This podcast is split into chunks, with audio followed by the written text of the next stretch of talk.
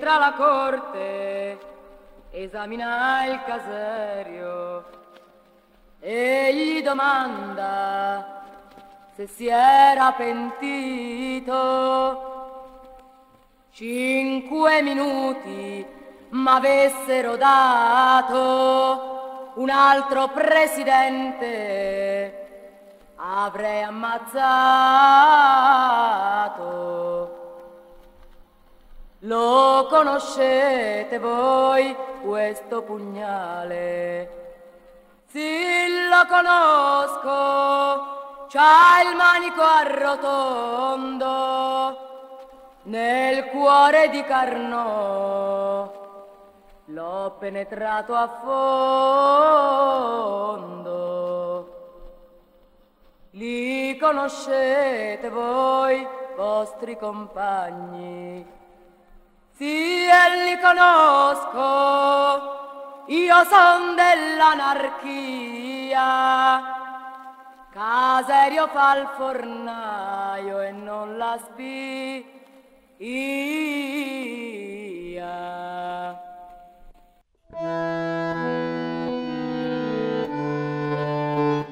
Vamos a hablar de Servino di Giovanni, que vivió entre 1901 y 1931. Nació en Chieti, Italia, y vio el hambre, la pobreza y los soldados mendigando en la calle después de la Primera Guerra Mundial. Estudió magisterio, fue maestro en su aldea, llegó a ser maestro, y era un, un lector compulsivo, ¿no? Básicamente de Proudhon, de Bakunin, de Malatesta, de Reclus, de todos los teóricos del anarquismo. Y a los 20 años se entregó por tiro a la militancia. Era un hombre que creía en la violencia, así contra la violencia de arriba, contestar con la violencia de abajo. Y por eso, contra el fascismo, y sin emplear los mismos métodos que el fascismo. En 1922, los camisas negras fascistas tomaron el poder en Italia después de la marcha sobre Roma, pero asume el poder Benito Mussolini. Italia proletaria e fascista è per la terza volta in piedi, forte, fiera e compatta come non mai. En 1922 se va a casar con Teresa Mayuli, una muchachita de su pueblo, y un poco como consecuencia de la muerte de sus padres y la llegada del fascismo al poder, él decide en mayo del 23 venirse a la Argentina como tantos italianos. Porque él había sido dejado cesante como maestro en, en Italia, lo habían expulsado, había tenido que irse con su familia. Y llega a Buenos Aires en ese momento y inmediatamente entra en contacto con lo que más le interesaba, que era los integrantes del movimiento obrero, pero particularmente los italianos antifascistas. El gobierno que estaba en ese momento era el radicalismo. El radicalismo viene bregando por la normalización del país y muchas veces ha tenido que afrontar el fraude y la violencia. Lo ha hecho siempre con clara visión de su deber y orientado invariablemente por altos propósitos de saneamiento político y de evolución espiritual y económica. Hay una gran oleada de inmigrantes italianos. Acá hubo una de las colonias o del movimiento anarquista más grandes del mundo y sin duda el más grande de América. Y la gran influencia va a ser Pietro Gori y Malatesta cuando vienen esos largos viajes que hicieron y sus largas estadas en Argentina. Ellos tuvieron una trascendencia tremenda. Pero finalmente la línea que mantuvo la mayoría fue la línea española, la corriente que vino de, de Barcelona. Y bueno, esa línea española es la que se va a oponer a Severino y Giovanni. Un señor Diego Abad de Santillán, que era un anarquista de discusión de ideas. Él quería discutir y llegar a través del convencimiento. Mientras que la línea que tenían los italianos ante la evidencia del fascismo era también luchar con todas las armas contra los poderes. Y en principio adhiere al grupo de la Antorcha, dirigido por Ramón González Pacheco y Teodoro Antillá, y luego eh, un poco también disconforme con esa línea, porque no le alcanzaba, él creía que quería un poco más allá, funda su propio periódico que es Culmine, que va a convocar en su, en su entorno a, a gente muy decidida, a gente de acción, como se decía, dentro del anarquismo.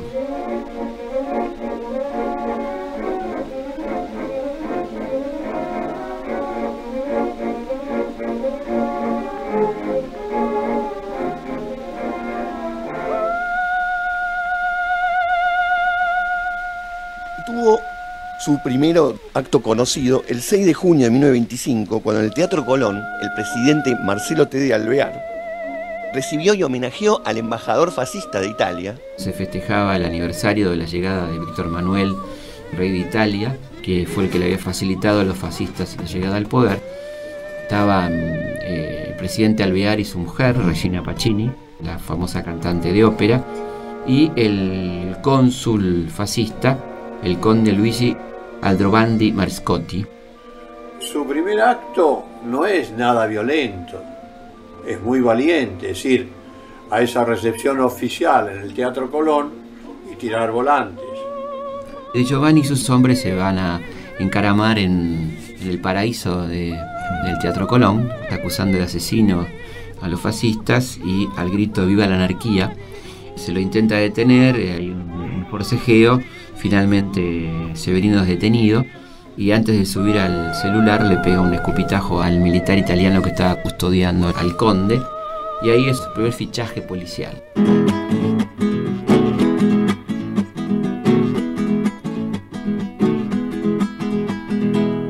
Patria del rubio metal,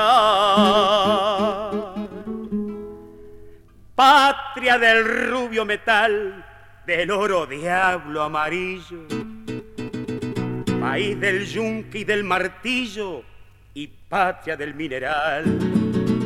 Norteamérica es genial en el arte de la guerra, es marca en candente guerra que ha de surgir y arrastrar como flagelo del mar, como azote de la tierra.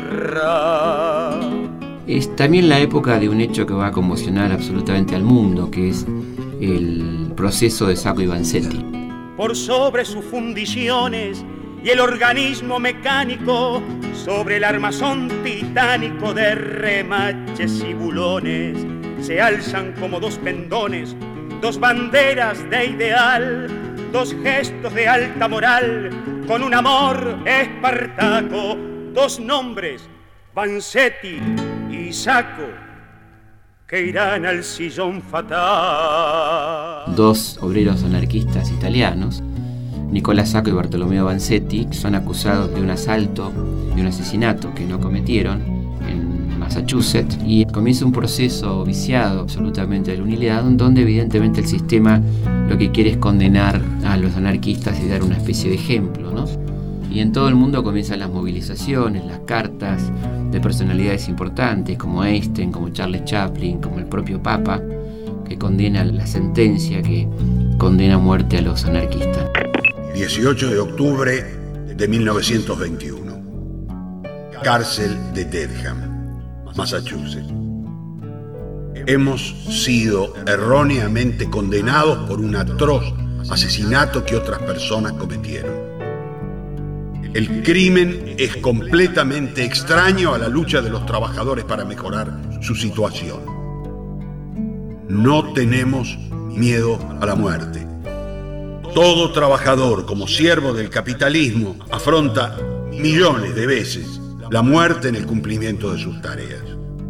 No tememos la muerte, pero nos rebelamos angustiados al pensar que debemos morir por un delito que no hemos cometido, por un hecho que no tiene ningún significado social. Si vamos a la silla eléctrica iremos, no porque se haya demostrado que somos culpables del delito que se nos atribuye, sino por nuestros ideales. E iremos permaneciendo fieles a nuestros principios, los cuales, si hoy son rechazados y combatidos, mañana dominarán la vida. Si morimos, moriremos con la convicción de que los hombres de vanguardia deben morir siempre. Deseamos, mientras tanto, que nuestra muerte no ocurra en vano. Y que ustedes, trabajadores que hacen posible la vida de la sociedad moderna, harán que nuestro sacrificio sea más elocuente y útil al progreso social que lo sería nuestra vida. No queremos morir inútilmente. Si hemos de morir, hagan al menos que nuestro sacrificio contribuya a abrir el camino a un mundo en el que no existan más las clases dominantes, sofocando las aspiraciones de la libertad. Nicolás Sacco, Bartolomé Vanzetti.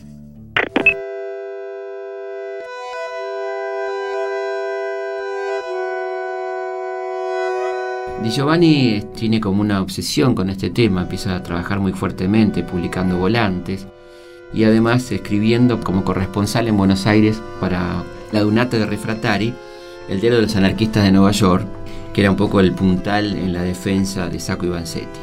Finalmente llega el día fatídico 23 de agosto, se consuma la injusticia y Sacco y Vanzetti son electrocutados. En Buenos Aires, como en muchas partes del mundo, hay 24 horas de paro obrero con un acatamiento impresionante. Y Severino decide empezar a preparar atentados de represalia contra los Estados Unidos y bienes de los Estados Unidos.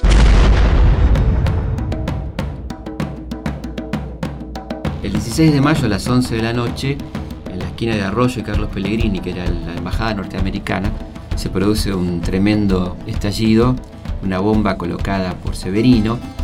Al día siguiente, presidente Alvear envía a su adecán a entrevistar al embajador Jay y ordenar varios allanamientos y dice La Nación, la policía decidió orientar definitivamente sus pesquisas hacia los elementos extremistas, donde sin duda nació la idea criminal. Para pensar así, la policía se basa en las prédicas recientes de evidente hostilidad determinadas por el fallo del caso Sacco y Vanzetti y en la propaganda adversa que desde tiempo atrás se viene realizando, no solo por cuenta de los sácratas de aquí, sino también por los dirigentes de agrupaciones extremistas de los Estados Unidos. Es allanada la casa de Severino, en Morón, lo torturan durante cinco días, no logran arrancarle ninguna confesión, no tiene ninguna prueba contra él, así que el juez a las 48 horas lo deja en libertad. Esto lleva a que Severino esté buscando mudarse y ahí en, una de las asambleas conoce a los hermanos Alejandro y Paulino Escarfó y ellos le ofrecen su casa en el barrio de Villa Crespo y ahí se va a mudar la familia de Giovanni, Severino, su mujer, sus cuatro hijos y ahí van a hacer una historia de amor muy fuerte porque la familia Escarfó estaba compuesta por don Pedro, su mujer, ambos italianos y sus ocho hermanos, todos argentinos. Una de las Escarfó era bastante llamativa por su belleza, su inteligencia. Era Josefina, una chica de 15 años que estudiaba en el Normal 4 y que inmediatamente va a cautivar a Severino y viceversa.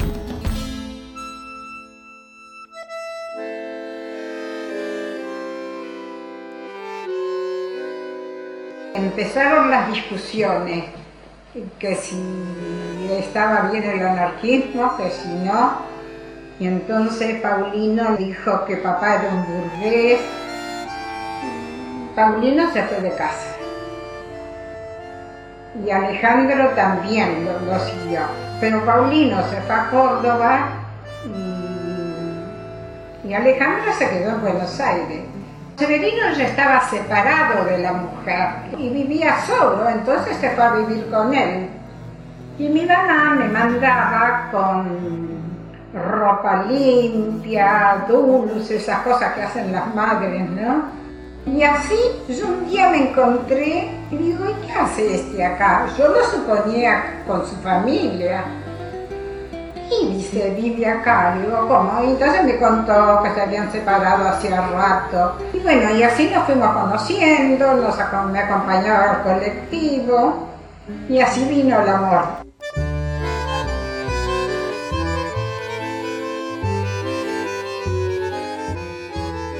Yo tuve mucha amistad con América, la pude visitar cuando ya estaba muy, muy, muy anciana y logramos rescatar las cartas de amor, que para mí son las cartas de amor más hermosas que he conocido en mi vida.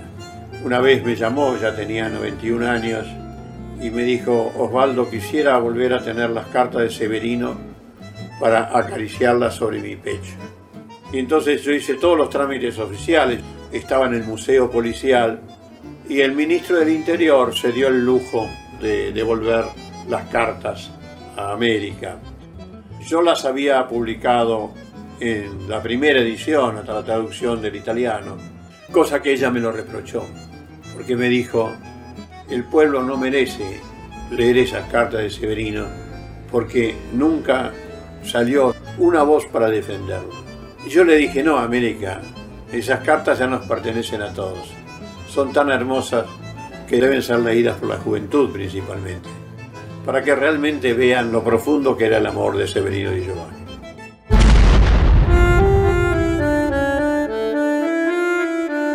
El 24 de diciembre de 1927, vuela a las casas centrales del Citibank y del Banco de Boston, un día de Nochebuena, donde hay un saldo bastante lamentable, dos muertos, 23 heridos, que las víctimas eran trabajadores del banco, un hecho que va a caer muy mal dentro del movimiento obrero también en cuanto a estas consecuencias. Yo no dejo de decir que es una figura para discutir, porque por supuesto que el empleo de la violencia es para discutir. Por ejemplo, más cuando los compañeros que tenían una dirección pacifista le reprochan que en el atentado al Banco de Boston, al Banco Norteamericano, han caído tres inocentes. Una empleada del banco que en dos semanas se iba a casar, un pobre hombre que, pasaba apuestas ilegales y otra empleada. Y, y Severino y Giovanni para explicar dice, no hay inocentes. Estamos todos comprometidos en la sociedad. Los principales inocentes son las víctimas del sistema. Si vamos a pensar en los inocentes jamás podríamos dar un paso adelante. Bien, esto es para discutir, esto es para discutir. Y también hay un episodio que tiene que ver con seguir pensando en Sacco Vanzetti, que es la llegada a la Argentina del presidente Hoover. 13 de diciembre de 1928. Un escenario poco usual para recibir a un huésped ilustre.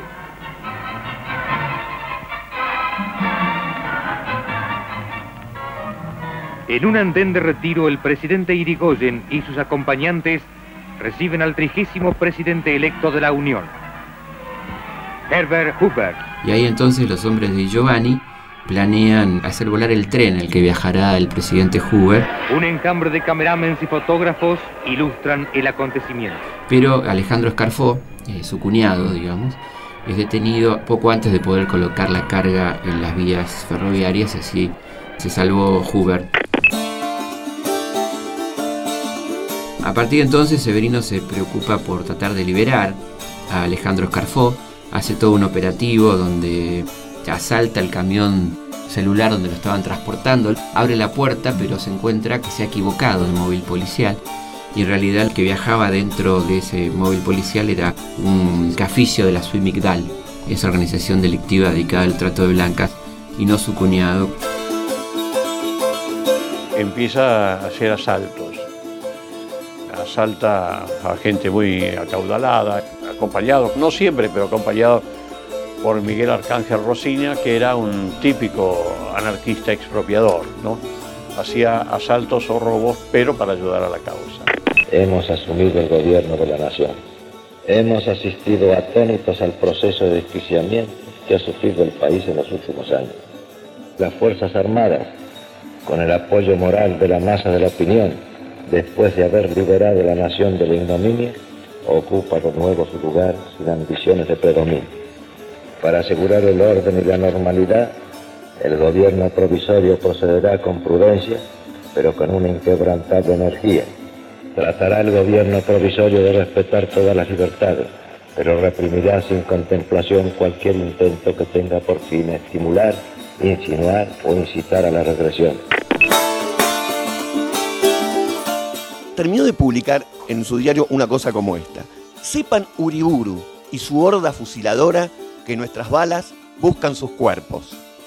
Sepa el comercio, la industria, la banca, los terratenientes y hacendados que sus vidas y posesiones serán quemadas y destruidas. A los pocos días de asumir Uriburu, para demostrar que él no abandona la lucha, se decide el robo a obras sanitarias con un botín extraordinario de 260 mil pesos. Y siempre son asaltos verdaderamente cinematográficos, es increíble, siempre perseguidos por la policía, tiroteos, etc. Aquí fue perseguido por la caballería de la policía, por ejemplo. Con ese asalto compra una casa en Bursaco, a donde ya vive con América, y compra una imprenta con el sueño de poder finalmente editar culmine, pero también las obras completas de Reclus, que son su gran obsesión. ¿no? Se van enterando los pesquisas que lo seguían día y noche de que justamente su obsesión era la publicación de estas obras, para lo cual necesitaba algunas partes del libro como tapas y demás en imprentas oficiales y comienzan a establecer controles sobre las imprentas. Esto es lo que empieza a cerrar el círculo sobre Severino. Y finalmente es sorprendido durante la dictadura de Uriburu, cuando sale de una imprenta donde estaba haciendo su revista Culmine, hablando de los crímenes de la dictadura de Uriburu. Él se defiende, hay un tiroteo, lo hieren, él huye, finalmente no puede seguir huyendo y lo toman preso.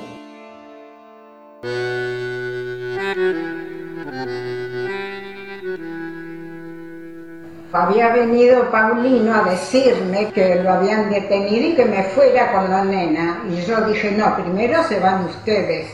Y dicen, primero vamos a quemar los libros con las direcciones, porque pobre gente, los encuentra la policía. Ya de madrugada se fueron y ya venía la policía cerca de la estación y allí fue el enfrentamiento, pero no en la casa.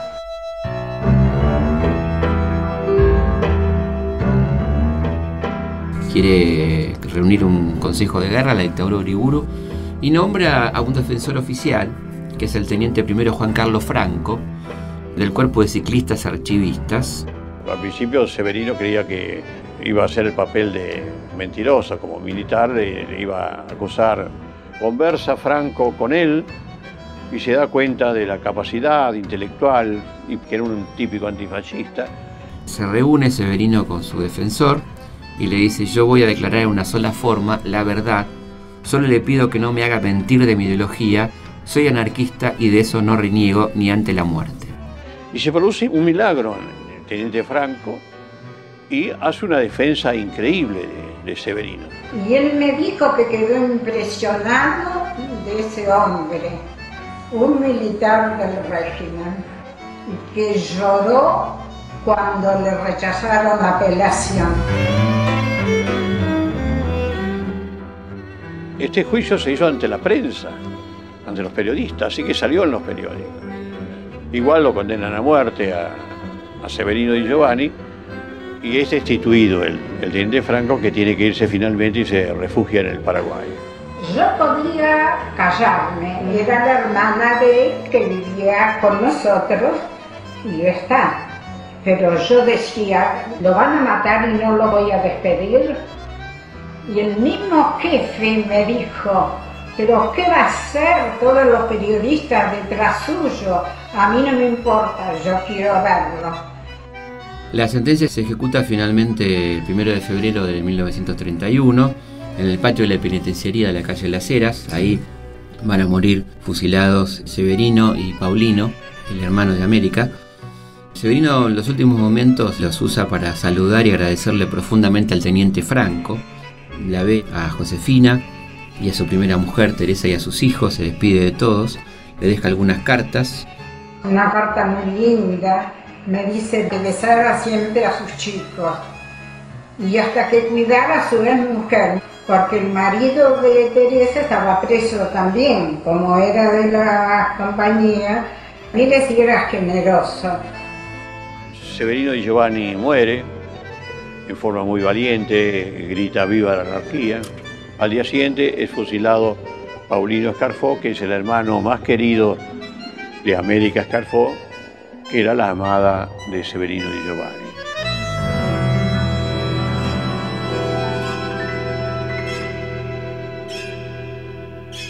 Cuando lo toman preso y lo deciden condenar a muerte y fusilarlo, escribe la descripción de ese fusilamiento Roberto Ad. El condenado camina como un pato, los pies arrojados con una barra de hierro a las esposas que amarran las manos. Atraviesa la franja de adoquinado rústico. Algunos espectadores se ríen. ¿Soncera? ¿Nerviosidad? ¿Quién sabe? El reo se sienta reposadamente en el banquillo, apoya la espalda y saca pecho. Mira arriba, luego se inclina y parece, con las manos abandonadas entre las rodillas abiertas, Un hombre que cuida el fuego mientras se calienta el agua para un mate. Permanece así cuatro segundos. Un suboficial le cruza una soga al pecho para que cuando los proyectiles lo maten no puede ir por tierra. Y Giovanni gira la cabeza de derecha a izquierda y se deja amarrar. Ha formado el blanco pelotón fusilero. El suboficial quiere vendar al condenado y este grita, venda no. Mira tiesamente a los ejecutores. Emana voluntad. Si sufre o no es un secreto, pero permanece así, tieso y orgulloso. Di Giovanni permanece recto, apoya la espalda en el respaldar, sobre su cabeza en una franja de muralla gris se mueven piernas de soldados, saca pecho, ¿será para recibir las balas? Pelotón, firme, apunten. La voz del reo estalla metálica y vibrante. ¡Viva la anarquía! Fuego. Resplandor subitáneo, un cuerpo recio se ha convertido en una dorada lámina de papel. Las balas rompen la soga, el cuerpo cae de cabeza y queda en el pasto verde con las manos tocando las rodillas, fogonazo de tiro de gracia. Las balas han escrito la última palabra en el cuerpo del reo. El rostro permanece sereno, pálido, los ojos entreabiertos. Un herrero le quita las grillas. Certifica que el condenado ha muerto un médico y un señor que ha venido de frac y con zapatos de baile se retira con la galera en la coronilla. Parece que saliera de un cabaret. Otro dice una mala palabra. Veo a cuatro muchachos pálidos, como muertos y desfigurados, que se muerden los labios. Son Gauna del diario La Razón, Álvarez de Última Hora, Enrique González Tuñón de Crítica y Gómez de El Mundo.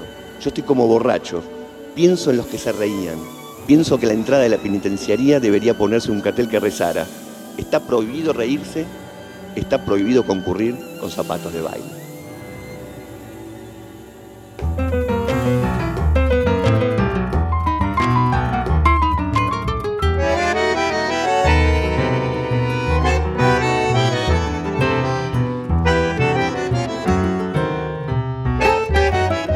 Severino, Severino, aquel héroe ya olvidado, fueron los milicos que te fusilaron.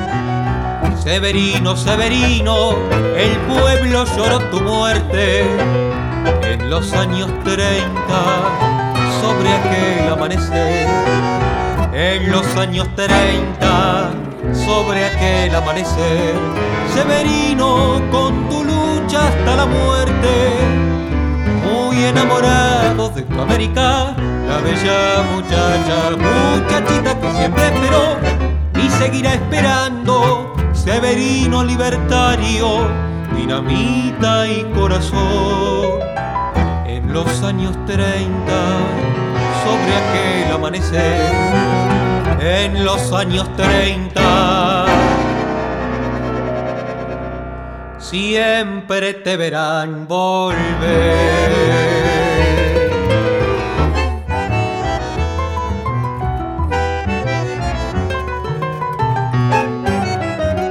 Severino con tus libros y con tu palabra impresa, con todas las armas luchaste por tu ideal y caíste ante el tirano defensor de aquel sistema. En los años 30, sobre aquel amanecer, en los años 30, siempre te verán volver. Severino, con tu lucha hasta la muerte, enamorado de tu América, la bella muchacha, muchachita que siempre esperó y seguirá esperando. Severino libertario, dinamita y corazón. En los años 30, sobre aquel amanecer, en los años 30, siempre te verán volver. En los años 30, siempre te verán volver.